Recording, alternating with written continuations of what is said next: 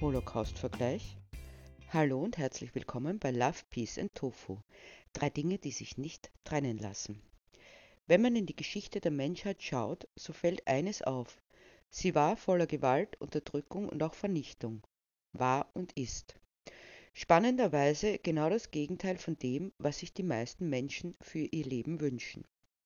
Aber vielleicht liegt gerade darin der Grund, warum es so leicht war, einerseits Menschen dazu zu animieren, Gräueltaten zu vollbringen, indem man ihnen gesagt hat, dass sie nur so ihre eigene Sicherheit und den Frieden in ihrem Leben erhalten können, und andererseits Menschen dazu zu bringen, dass sie all dies schweigend hinnahmen, indem man ihnen drohte, dass sie bei Widerstandsaktionen zu befürchten hatten, so wie es zur Zeit der Nazidiktatur in Deutschland und Österreich geschehen ist. Und alle, die jetzt schreien, sie wären wie die Geschwister Scholl gewesen und hätten sich gegen das Regime gestellt, wünsche ich nicht, dass sie in die Situation kommen. Ja, es gab sie, die Heldinnen, aber noch mehr, eigentlich fast alle, die in den Kopf einzogen und versuchten zu überleben, so gut es ging. Und das soll nicht wertend sein, sondern eine reine Feststellung. Natürlich könnte man jetzt darüber philosophieren, wie es denn dazu kommen konnte und ob man im Vorfeld etwas anders machen hätte sollen, damit das gar nicht passiert wäre. Allerdings sind die Entwicklungen zu komplex, um sie hier zu besprechen. Soll aber auch gar nicht das Thema sein. Was niemanden davon abhalten soll, sich mit dem Vorfeld vor den schwärzesten Jahren auseinanderzusetzen. Und sei es nur deshalb, um diesen Anfängen, wie sie sich jetzt wieder abzeichnen, zu wehren. Aber das ist auch nicht mein Thema, sondern ein eher leidiges, das dennoch einmal besprochen werden sollte, wie es sich hartnäckig hält, der sogenannte Holocaust-Vergleich in der Tierrechtsszene. Vordergründig ist völlig klar, warum dieser gemacht wird. Der Holocaust als der nationalsozialistische Völkermord an rund fünf Millionen Juden mit dem dezidierten Ziel, diese Volksgruppe gänzlich zu eliminieren ist eines der größten Verbrechen in der Geschichte der Menschheit. Was einen schaudern lässt, ist nicht nur der Umfang und die Tragweite, nicht nur die ideologische Unterfütterung oder dass sich so viele Personen dazu bereit fanden, freiwillig Millionen Menschen zu vernichten, die sich dabei noch im Recht zu sein glaubten, denn Juden galten nicht als Menschen, wurden ihrer bürgerlichen Rechte beraubt und behandelt wie Sachen. In Transportern verladen wurden sie zu den KZ oder Todeslagern gebracht. Das Erschreckendste ist die Tötungsmaschinerie, die dahinter steckte, der geplante und durchdachte Ablauf von Vernichtung. Systematisch und präzise, als würde man Abfall entsorgen, war alles durchdacht. Die Menschen verloren ihre Namen, ihre Identitäten und wurden zu Nummern. Alles, was vom Wert sein hätte können, wurde ihnen abgenommen und dann kamen sie ins Gas. Von dort wurden sie in riesigen Öfen verbrannt. Das kann nur funktionieren, wenn viele Menschen darin beteiligt sind und die Mehrheit wegsieht, die angeblich nichts davon gewusst ha hatte. Natürlich gab es davor auch schon Vernichtungen, zum Beispiel der indigenen Bevölkerung in Amerika, der Ungläubigen bei den Kreuzzügen oder einer ungeheuren Anzahl an Frauen während der Zeit der Inquisition bzw. der sogenannten Hexenverbrennungen.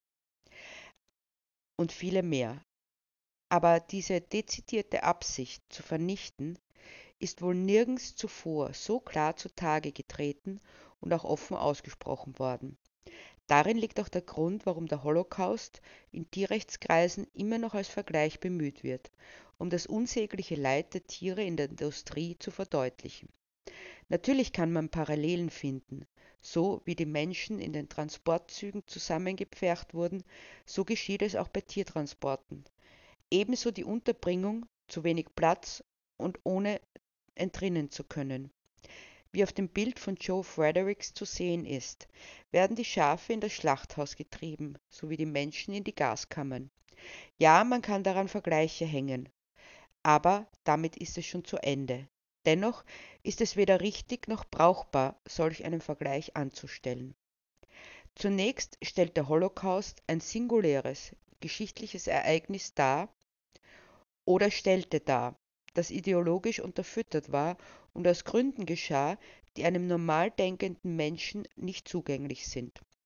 Deshalb sollte man es so stehen lassen und allem wehren, die meinen, sie müssten nun wieder verschiedenste Volksgruppen als minderwertig ansehen, denn nur weil Nazi-Deutschland und Nazi-Österreich besiegt wurden, heißt es nicht, dass das Gedankengut nicht weiterlebt und auch an folgende Generationen weitergegeben wird. Aber die Tiere werden nicht aus ideologischen Gründen ausgebeutet, massakriert und ermordet, sondern aus rein materiellen. So wie wir meinen, die Natur ausnützen zu können, als Objekt und Eigentum, so machen wir es mit den Tieren. Dahinter steckt keine abstruse Idee, sondern der ganz banale Wunsch, Geld zu verdienen und Industrien aufrechtzuerhalten. Auch wenn die Tötungsmaschinerie in ihrer industriellen Ausgefeiltheit ebenso Erinnerungen weckt, ist der Hintergedanke ein rein ökonomischer. Man merkt es schon, wenn man in Gesprächen darauf hinweist, dass ein Ende der Tierausnutzungsindustrie längst fällig wäre. Denn all das Leid dürfte nicht passieren. Da ist noch keine Rede von der Ausnutzung der Natur, die damit einhergeht, denn 80 Milliarden Landtiere brauchen eine Menge Futter, das nur herangeschafft werden kann, wenn man die Ackerflächen zum Beispiel durch Regenwaldzerstörung erweitert. Und von den hungernden Menschen, denn das Futter für die Nutztiere, die gerade mal für 18 Prozent der Menschen bestimmt sind, wird irgendjemandem weggenommen, der dann dem Hungertod preisgegeben wird. Dann ist es wie ein Reflex zu sagen, aber was geschieht dann mit all den armen Menschen, die in der Industrie arbeiten? Die verlieren ihre Jobs. Spannend, dass man lieber Arbeitsplätze aufrechterhält, als sich um die Tiere zu kümmern. Oder anders gesagt, solange es Arbeitsplätze gibt, ist das Tierleid egal. Das gilt übrigens auch für naturzerstörende Dinge wie den Braunkohleabbau.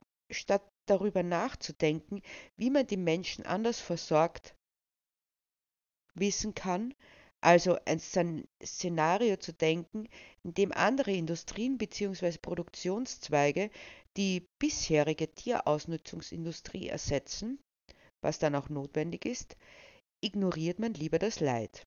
Übrigens ist das Leid nicht nur auf die Tiere bezogen, sondern in einem Schlachthof zu arbeiten ist nicht unbedingt kompatibel mit den Menschenrechten. Zusammengefasst kann gesagt werden, Ganz gleich, welche Momente in den Maschinerien zwischen dem Holocaust und der Tierausbeutungsindustrie gefunden werden können, es rechtfertigt keine Gleichsetzung, nicht einmal den Vergleich. Der nächste Punkt, der den Vergleich als unstatthaft zeigt, ist der Umstand, dass der Holocaust von allen Außenstehenden als ein großes Unrecht, wenn nicht gar als das Unrecht schlechthin gesehen wurde. Als Hitler Deutschland und Hitler Österreich den Krieg verloren haben, wurden die Menschen aus der Todesmaschinerie befreit. Der Rest der Welt war sich einig, dass es moralisch geboten war, diese Menschen aus den Klauen ihrer GefängniswärterInnen zu befreien und ihnen wieder ein Leben zu ermöglichen.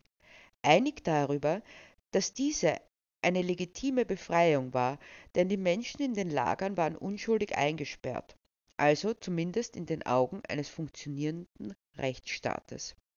Die Sieger wurden dafür gefeiert und als Helden dargestellt. Die Welt war von einem Unrechtsregime befreit worden und die geknechteten, geschundenen, ausgezehrten Menschen konnten nach Hause zurückkehren.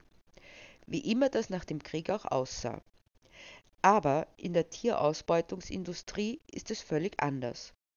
Die Tiere, die hier gefangen gehalten, massakriert, enteignet, entrechtet und schlussendlich hingerichtet werden, sind keine Individuen, sondern Sachen, nichts anderes als Maschinen, Produktionsmittel, die jemandem gehören, der mit diesen machen darf, was er will.